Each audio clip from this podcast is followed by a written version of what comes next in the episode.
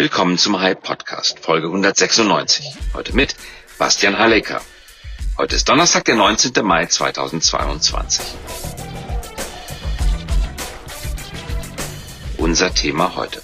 Ist die Lebensmittelbranche wirklich so innovativ, wie sie tut? Daran gibt es berechtigte Zweifel. Innovativstes Produkt nach offizieller Darstellung des vergangenen Jahres war der Hanuta-Riegel.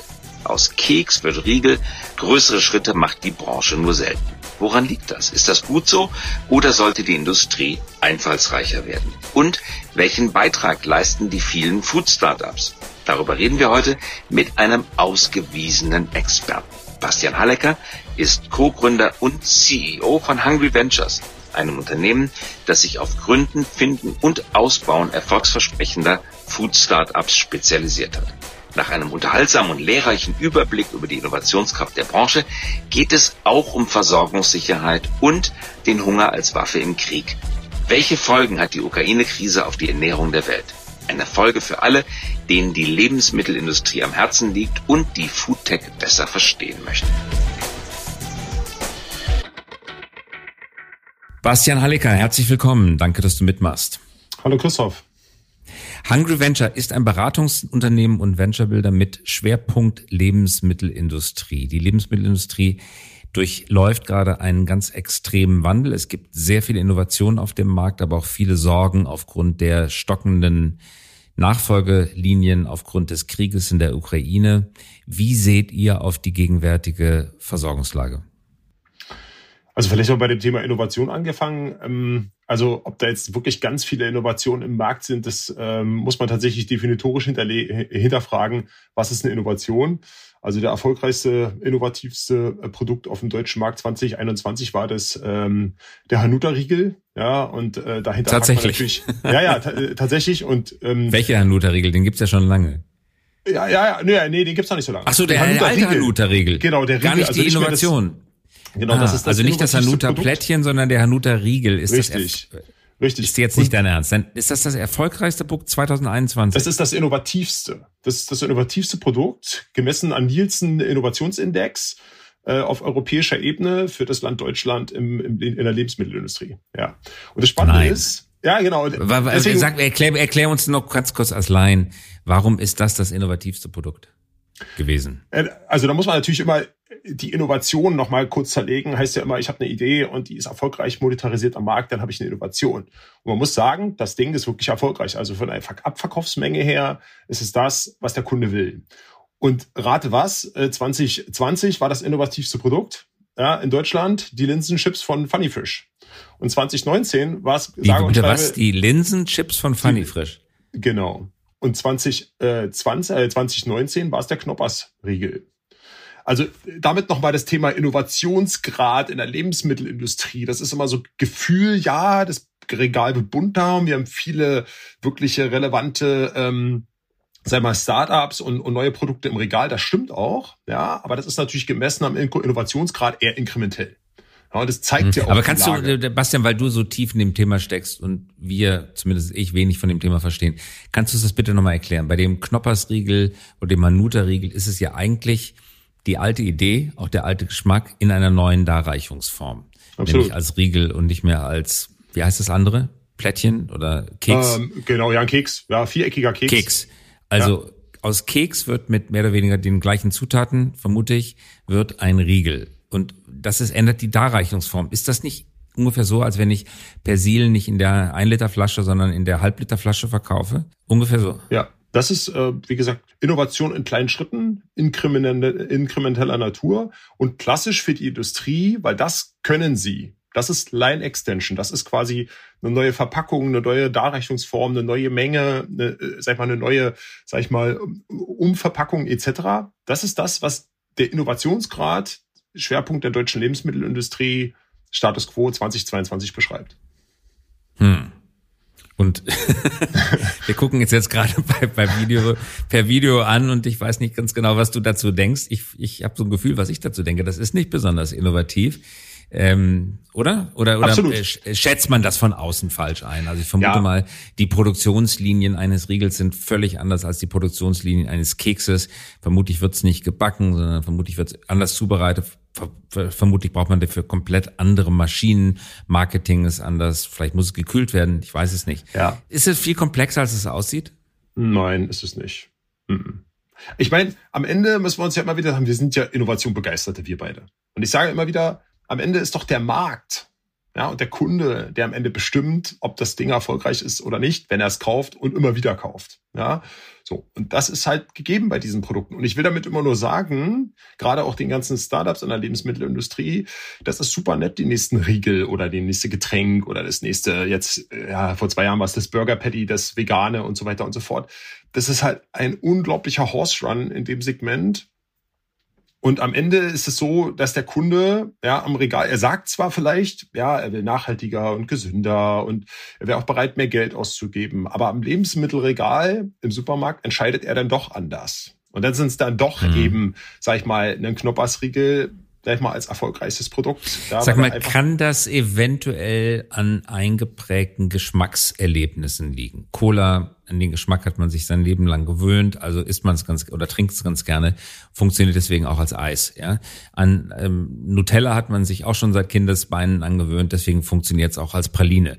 Äh, Knoppers weiß auch jeder sofort, wie das schmeckt, deswegen funktioniert es auch als Riegel und das gleiche für Hanuta. Äh, liegt es sozusagen daran, dass genau, dass dass diese Unternehmen das haben, eigentlich das einzige Gut, das man mit Geld nicht kaufen kann, nämlich Zeit. Angenommen, du und ich erfinden jetzt eine neue Brotbestreichungscreme, die einen komplett neuartigen Geschmack hat und 60 Jahre in der Zukunft sind unsere Kindeskinder davon noch immer so fasziniert, dass sie dann auch den Riegel und die Praline kaufen. Aber es braucht 60 Jahre der Gewöhnung. Kann es, kann es daran liegen? Ja, also wir haben sicherlich einen Gewöhnungseffekt, aber was ich auch immer wieder, welche Firmen stehen dahinter? Hinter Hanuta ist Ferrero, hinter dem Knoppersriegel ist es Stork. Was können diese Unternehmen? Ist Marketing. Ja, die haben eine riesen Maschinerie an Marketing und Vertrieb und sind halt, sag ich mal, haben eine perfekte Maschinerie entwickelt, um einfach im Lebensmittel Einzelhandel, wo ja immer noch 90, 95 Prozent des Abverkaufs stattfinden, tatsächlich omnipräsent zu sein.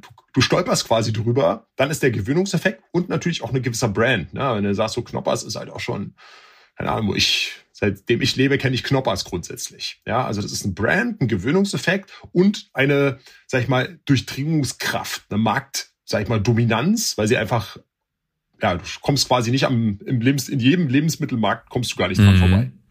Mhm. Aber dann muss ich fragen, warum kommt denn der Knoppersriegel erst jetzt? Oder der Hanuta-Riegel. Warum gibt's den nicht schon seit 20 Jahren?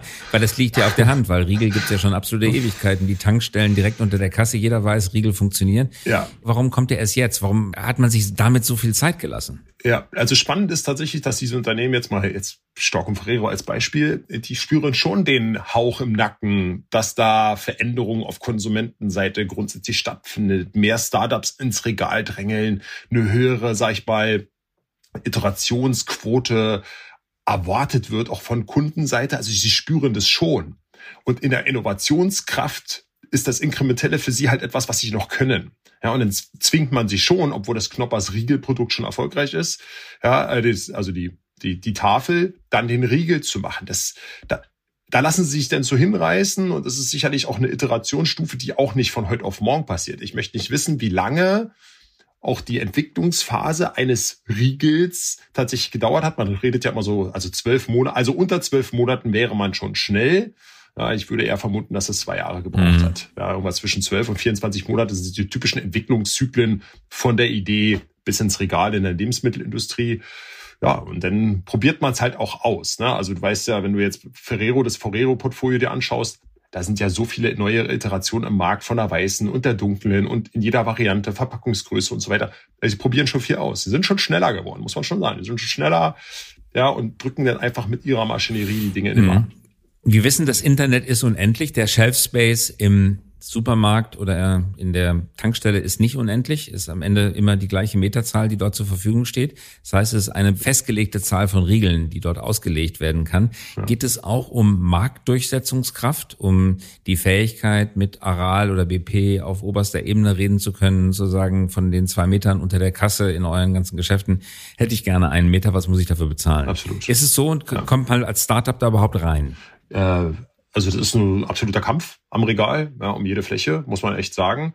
Ich meine, was äh, die Lebensmittel-Einzelhändler schon gemacht haben und gelernt haben, ist, dass du schon eine gewisse Regalmetermenge brauchst mit innovativen neuen Produkten. Ja, die Edeka hat das äh, Startup-Regal und ich glaube, Rewe hat das, Metro hat das, die haben das alle grundsätzlich. Um halt so ein bisschen was Frisches, was Neues, Innovatives. Aber meistens irgendwie der Kopf, der Eingangsbereich irgendwo in der Ecke platziert. Die klassischen, sag ich mal, Süßwarenregal ist halt dominiert. Ich meine, ich weiß, weiß nicht, wie viel Stork-Vertriebler auf der Straße sind und die ganze Zeit jeden Tag in einem Lebensmitteleinzelhandel sich darum kümmern, dass die Regalmeter sauber genutzt sind, effizient, perfektioniert, dargereicht sind, ja, und haben die einfach eine Maschinerie, die das machen. Und das fällt ja den Startups schwer, ne? Also die wirkliche dann Reichweite im Handel, im Regal zu erlangen, ist halt tatsächlich ist ein langer Weg. Kopf, das ist der Kopf des Regals, richtig? Die lange Fläche ist, okay. Man, ja, man ja, denkt genau, immer, das ist eine prominente Platzierung. Ist Kopf des Regals gut im Supermarkt oder ist es eher so das Nebending, wo man auch mal zeigen möchte, ich bin modern und habe was äh, Modernes im Regal? Da bin ich jetzt nicht ganz firm drin, ähm, aber es gibt Bewegungsanalysen, die dann halt schon sagen, okay, da ist es am Eingangsbereich bestimmte Sachen in der Kasse. Kassenzone ist halt das Relevanteste für Süßware tatsächlich. Ähm, und der Rest, ob jetzt Kopf oder normales Regal, mhm. wüsste ich jetzt nicht. Müsste man auch auf dem Supermarkt und vom Produkt her abhängig machen. Welches ist das erfolgreichste Food-Startup in Deutschland? Es kommt drauf an. Also ich weiß, dass äh, jetzt mal Infarm, ja, wenn man jetzt mal ein bisschen mehr in die Infrastrukturthematik geht, in die Erzeugungs. Also das Gemüse, das in den Läden wächst. Genau, sind ja quasi Unicorn.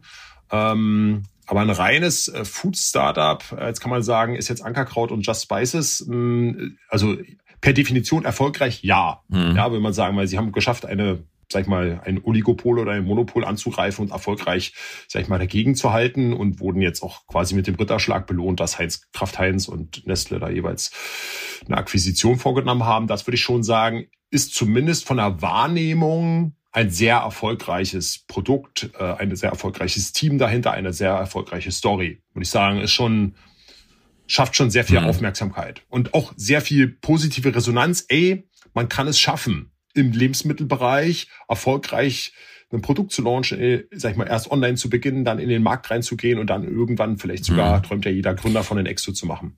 Das sind jetzt weichere Kriterien. Was ist die Bewertung? Was ist der Hype drumherum? Aber nach den ganz harten Zahlen, nach den Verkaufszahlen, wie muss man sich das vorstellen? Der erfolgreichste Food Startup Müsli-Riegel verkauft ein Hundertstel, ein Tausendstel, ein Millionstel von Mars oder irgendeinem anderen. Ich esse keine Müsli. Ist auch eine gute Frage. Was? Da, da bin ich tatsächlich in den Abverkaufszahlen von Supermärkten jetzt nicht für. Ich war, war immer mal überrascht, dass du echt, wenn du, sag ich mal, mehr als zehn Produkte pro Tag einer Kategorie verkaufst, dann bist du schon Bestseller, mhm. mehr oder weniger. Ja, also die die die die in die einem Supermarkt, also natürlich Butter, Milch und so in einem Supermarkt. Ja, dann bist du schon mhm. sehr sehr sehr gut. Ja, so ähm, abgesehen von den Teil, äh, Produkten mhm. des täglichen Bedarfs. So da musst du aber erstmal hinkommen. Ja. Mhm.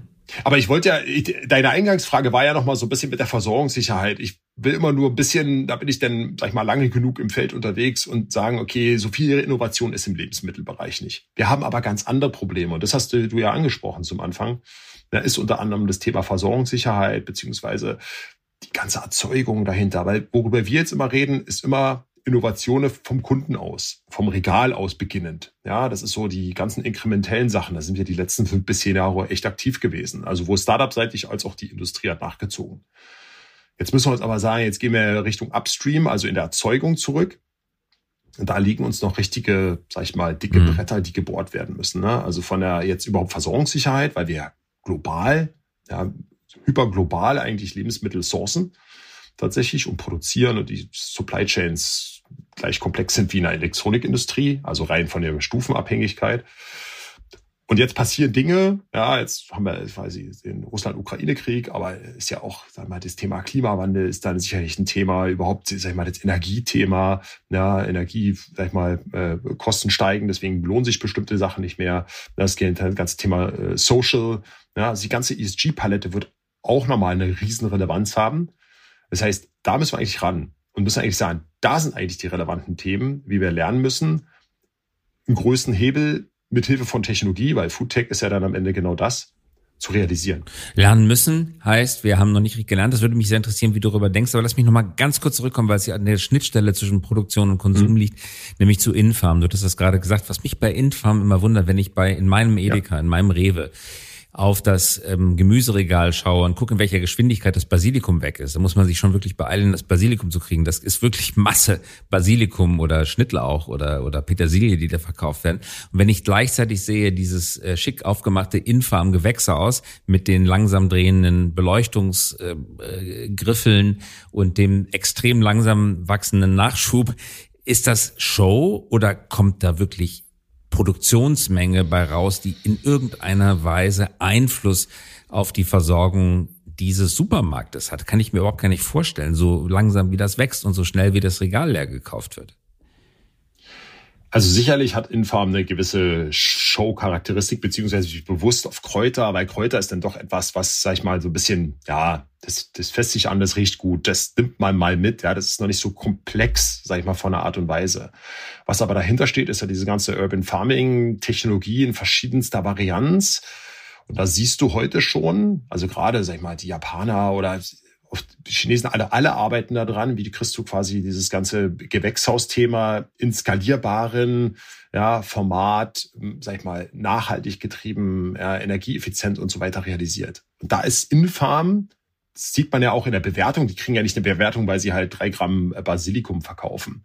Die kriegen eine Bewertung, weil sie grundsätzlich als technologieorientierte Firma dieses Urban Farming tatsächlich skalierbar entwickeln oder dahin wollen, dass sie skalierbar entwickeln und tatsächlich damit dieses Local mhm. Food Production Thema adressieren wollen. Das ist aber tatsächlich mhm. nur der Start. Also das kann nicht. Lass uns mal, Bastian, sein. versuchen abzuschätzen, welchen Effekt das auf die, wie du sagtest, Upstream Food Produktion haben wird. Ich traf äh, vor einigen Tagen einen geschätzten Kollegen von Syngenta und der berichtete mir, dass um fünf Prozent der Weizenmenge aus der Ukraine, was einer der größten Weizenproduzenten der Welt ist oder war, herauszubekommen, braucht man 250.000 nicht LKWs, sondern Zugwaggons. Fünf Prozent der Weizenmenge sind 250.000. Eine Viertelmillion Waggons, um das dort äh, wegzuschaffen. Die Ukraine steht, wenn ich die Zahl richtig habe, für 17 Prozent der Weltweizenproduktion und Russland steht für 18 Prozent der Weltweizenproduktion. Das bedeutet,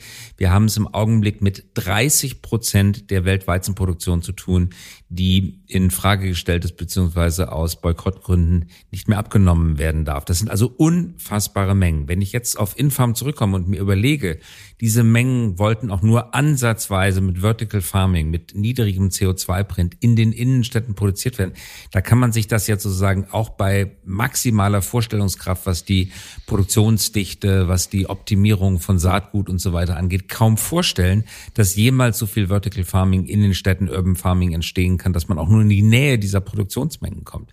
Ist das eine richtige Vermutung? Äh, definitiv ja, dass wir das so nicht ersetzen können. Jetzt erstmal auf globaler Ebene, das sehe ich genauso. Wir haben nur in Deutschland, ich kenne jetzt die Zahl auch nicht aus dem Kopf, aber wir haben ja erstmal grundsätzlich ja gar keine große Implikation auf den Weizenversorgung, weil das den Hauptweizen oder die Getreidesachen, die wir hier anbauen, werden auch hier konsumiert oder zumindest in sehr nah. Ja, ich mache mir eher Sorgen, wie passiert das mit dem arabischen Raum, mit Afrika und so weiter, die tatsächlich von diesem Weizen abhängen. Ja, das ist quasi der direkte Einfluss, der wirklich kritisch werden kann. Ja, aus Russland-Ukraine-Konflikt. Das, was du ja sagst mit der Versorgung generell, wenn wir solche Störungen im Gesamtsystem haben und wie können wir uns jemals lokal versorgen, das stimmt. Da müssen wir wieder sagen, ist denn Weizen quasi ein Grundnahrungsmittel, worauf wir in Zukunft setzen sollen oder können? Oder wo kommen eigentlich unsere wichtigen Proteine und Kohlenhydrate, Stoffe eigentlich her? Müssen wir ja, du sagst, es muss nicht Weizen sein. Es könnte was anderes sein. Ja, grundsätzlich schon. Also was könnte das sein? Also na, die Frage ist ja immer nach alternativen Proteinen, weil wir sind ja Proteine sind ja quasi eines der wichtigsten, sag ich mal, äh, sag ich mal, Nahrungs Nahrungsmittel, die wir brauchen. Und dann ist ja quasi diese ganze alternative Proteindiskussion geht ja genau in die Richtung. Ne? Also wie kannst du mehr oder weniger ähm, aus der Wasserlinse oder anderen, sag ich mal, Dingen, die heute, sag ich mal, noch in einem sag ich mal, im, im stiefmütterlich behandelt werden, das eigentlich wiederentdecken und mit neuen Formaten im Urban Farming oder ähnlichen Konstrukten tatsächlich in, in, in, in ein erstmal experimentier, aber schon gangbares Format bringen. Dass wir nicht, das schaffen wir nicht, von heute auf morgen umzustellen. Oder auch selbst bis 2030, glaube ich, ist es, also ist schon ein sehr, sehr langer Weg, über den wir da reden, ja, umzustellen. Aber vielleicht helfen uns dann auch bestimmte, sag ich mal, exogene Schocks, ob sie jetzt ja, in dem Fall ja auch schlecht sind, aber es hilft uns vielleicht drüber nachzudenken, mhm. okay, wie müssen wir eigentlich die Versorgung mehr dezentral organisieren? Okay, verstehe. 2025 äh, bis 2030, 35 wird das nicht funktionieren, aber ist es generell vorstellbar, dass in Metropolen eine Million bis 20 Millionen Einwohner tatsächlich die Proteine, die dort von Menschen und Tier verbraucht werden, lokal produziert werden. Ist das, egal wann es passiert, eine denkbare Zukunft? Also wenn du mich jetzt fragst, bin ja auch so ein bisschen, sag ich mal, schon weiter blickender Mensch und äh, sehr optimistisch würde ich sagen, ja. Und zwar nicht, weil ich unbedingt das, sag ich mal, als Unternehmer und Entrepreneur schätze, sondern weil ich halt einfach daran glaube, dass wir es tun müssen. Wir werden, sag ich mal, mehrere exogene Schocks noch erleben. Ich hoffe, sie kommen nicht so hart, wie vielleicht bestimmte Prognosen sind. Aber wenn wir, sag ich mal, die nächste Dürre, der nächste geopolitische Konflikt, ähm, der Eisberg bricht ab in irgendein Land äh, ist, ist weg, was machen wir dann? Also ich sage ja, ich spreche auch mit Städten, ich spreche auch mit Kommunen, ja, die mich dann auch fragen, ja, was denn, was machen wir denn jetzt? Und dann sage ich, ja, wir müssen jetzt anfangen, das zumindest auszuprobieren, ja, und diese Laborstätten dafür zu schaffen und uns da ranzurobben. Weil wenn wir dann irgendwann vor der Frage stehen, okay, wie machen wir denn das denn? Dann haben wir keine mhm. Zeit mehr zum Experimentieren. Und das Spannende ist ja immer wieder, die Technologie ist ja da. Also wir sind ja nicht mehr so, dass wir äh, so Aquafarming noch nie was von gehört haben oder von anderen, sag ich mal, ähm, äh, Farming-Konzepten ähm, äh, gibt's ja, also es gibt so viele tolle Ansätze schon in der Welt. Ja, es gibt auch Videos. Ja, Tomorrow ist zum Beispiel ein toller Film, ja, der halt zeigt, dass es diese Lösungskonzepte schon gibt, wie wir uns lokal versorgen. Die gibt's. Aber da ist die hm. Notwendigkeit nicht da, da ist die Effizienz noch nicht da, da ist der Kunde noch nicht bereit, den Mehraufpreis zu zahlen und so weiter und so fort. Da ist es schon. Aber nur mal angenommen, Bastian, wir würden uns das alles zutrauen. Der politische Wille war da, der gesellschaftliche Konsens wäre da. Bleibt ja trotzdem dann die Frage über, ist es physikalisch machbar? Elon Musk äh, zeichnet sich ja als Unternehmer vor allen Dingen dadurch aus, dass er versucht, an die Grenzen der physikalischen Machbarkeit zu gehen. Jetzt nehmen wir eine Metropole und sagen, so, sagen wir mal, auf 100 äh, Quadratkilometern leben eine Million Menschen. Fallen auf diesen 100 Quadratkilometern genug Photonen aus der Sonne ein, um, wenn man sie mit Sonnensegeln oder mit Solarkollektoren einfangt, sie in Strom verwandelt und ähnlich wie bei Infarm dann in die passende Wellenlänge des Lichtes verstärkt, äh, wenn man die entsprechenden Saatkörner ausbringt, wenn man das entsprechende Wasser zuführt, also es so gut optimiert, wie es irgendwie geht, kann dann eine Fläche von 100 Quadratkilometern eine Million Menschen ernähren mit der Sonne, die genau auf diese Fläche fällt und dem Wasser, das unter dieser Fläche vorhanden ist. Das, das ist ja sozusagen das, was Elon Musk dann fragen würde. Ist es physikalisch möglich, wenn wir wollten? Ja, da bin ich kein Physiker. Ja, ähm, ich äh, kenne nur Konzepte, die halt sagen, auf 300 Quadratmetern ja, äh, können wir quasi, ähm, jetzt weiß ich nicht mehr genau, 100 Menschen annähern auf 300 Quadratmetern. Ich glaube, das ist so mal eine, sag ich mal, auch wieder ein, eine Verprobung gewesen. 300 auf, Quadratmetern. Auf 300 Quadratmetern kannst du 100, auf 300 Quadratmetern Anbaufläche mhm. kannst du 100 Menschen annähern. Ja. So, da müsste man jetzt anfangen, das hochzurechnen. Was heißt annähern? Vollständig annähern, Teil annähern, ne? Für mich sind aber diese Fragen, die physikalischen Grenzen, erstmal irrelevant, weil wir ja noch gar nicht um die 100% Ersatz sprechen, sondern ich würde ja sagen, wir müssen uns jetzt eigentlich auf den Weg machen und Decentralizing Food, so beschreibe ich das immer gerne, ja, weil es so ein bisschen aus dieser Decentralizing Finance-Ecke kommt. Wie können wir uns mehr von der Globalisierung hin zu einer regionaler orientierten Versorgung eigentlich hinentwickeln? Um am Ende auch vorbereitet zu sein für bestimmte andere, sag ich mal, Veränderungen, die da kommen werden. Und diese Ackerfläche könnten wir vertikal stapeln. Das ist ja die Idee, die Infarm in jedem Supermarkt ja. vormacht. Also ich muss die, 100, die ja. 300 Quadratmeter Fläche, die bisher immer im zweidimensionalen Raum ausgebracht ist, weil Acker ist immer zweidimensional, direkte Beziehung zwischen ja. der Scholle und der Sonne. Ja, und das kann man stapeln, indem man auf 100 Quadratmetern 10.000 Quadratmeter Ackerfläche unterbringt, ja. übereinander geschichtet. Also wie gesagt, wie das genaue Konzept jetzt dahinter aussieht, ähm, äh, das müsste man sich mal anschauen. Vielleicht reichen wir es nochmal nach jetzt, äh, äh, nach dem Podcast. Aber das meine ich ja. Es gibt halt so viele verschiedene Experimente und Ansätze und wissenschaftlich und sag ich mal auch aus der Not heraus entwickelt, gerade in Entwicklungsländern, die ganz, ganz viel mit ganz wenig Ressourcen effizient arbeiten müssen, weil hm. sie gar keine andere Option haben. Das reichen wir nach. Schöner Ausdruck. So. Gemischtes Hack sagt das auch immer, die beiden Comedians. wenn, wenn irgendein Faktum in dem Podcast fehlt, dann sagt man, das reichen wir nach. Genau, das beschließen wir, Bastian, das reichen wir nach. Lass, uns, lass ja. uns noch mal auf den wirtschaftlichen Aspekt schauen. Ihr seid ja als Unternehmer tätig in diesem Feld. Kann man mit Foodtech, mit Food-Innovation, mit den Konzepten, über die wir sprechen, heute schon Geld verdienen? Äh, grundsätzlich klar. Also jetzt, wenn du wieder an der an der Kundenschnittstelle anfängst, also da ist ja der die, sag mal, die größte Dynamik, ja alles was jetzt so Quick Commerce äh, äh ist, alles was jetzt Food äh, Retail Tech ist, also Food Innovation, das findet ja alles an der Kundenschnittstelle statt. So und da ist im Moment, sag ich mal schon sag ich mal, neben den Foodproduktionen gerade im Handel, ja, ein großer Technologie-Run, ja, wo man einfach sagt, okay, geht es um das smarte Regal, geht es um effiziente Versorgungsthemen, geht es um, keine Ahnung, Überwachungstechnologie für den Einzelhandel und so weiter und so fort, um dieses ganze Thema effizienter, kundenzentrierter, besser zu verstehen, mhm. datengetrieben daran zu gehen. Das ist der eine Bereich. Da gibt's viele erfolgreiche Modelle, sehr nischig, weil tatsächlich der Handel natürlich auch nicht so der ganz schnelle Innovator, Innovator ist.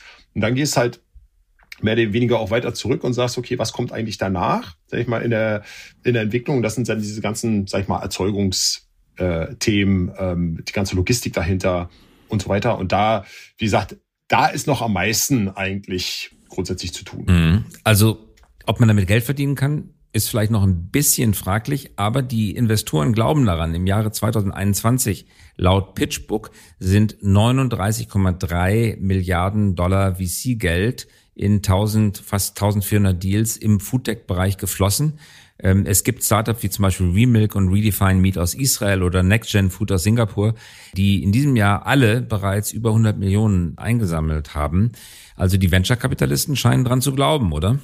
Auf jeden Fall, also das New Food, das beschreibst du ja gerade, also die ganzen Fleischalternativen und so, die wurden ja nach Beyond Meat, gab es ja noch etliche Iterationsstufen wurden sehr stark gefördert. Ja. Oder alle Eiersatz und dieses ganze, sag ich mal, äh, alternative Proteine-Thema ist ein, ist ein Riesenthema. Ich sage nur, das ist halt eine Welt und dahinter kommt jetzt quasi, wie kriegen wir das, wie gesagt, äh, Retail Tech, ähm, die Produktion, die Erzeugung eigentlich auf die nächste Stufe. Und das ist weniger sexy, weil es halt in der Supply Chain, in der Nische, im sag mal, Hintergrund agiert, als jetzt, sag ich mal, die, die typische Beyond Meat, das ist halt fancy, das ist halt ein Produkt, das ist konsumentennah, ja, da kriegst du halt große Bewertungen hin, wenn du erstmal eine gute Story erzählst und gute mhm. Zahlen vorlegst.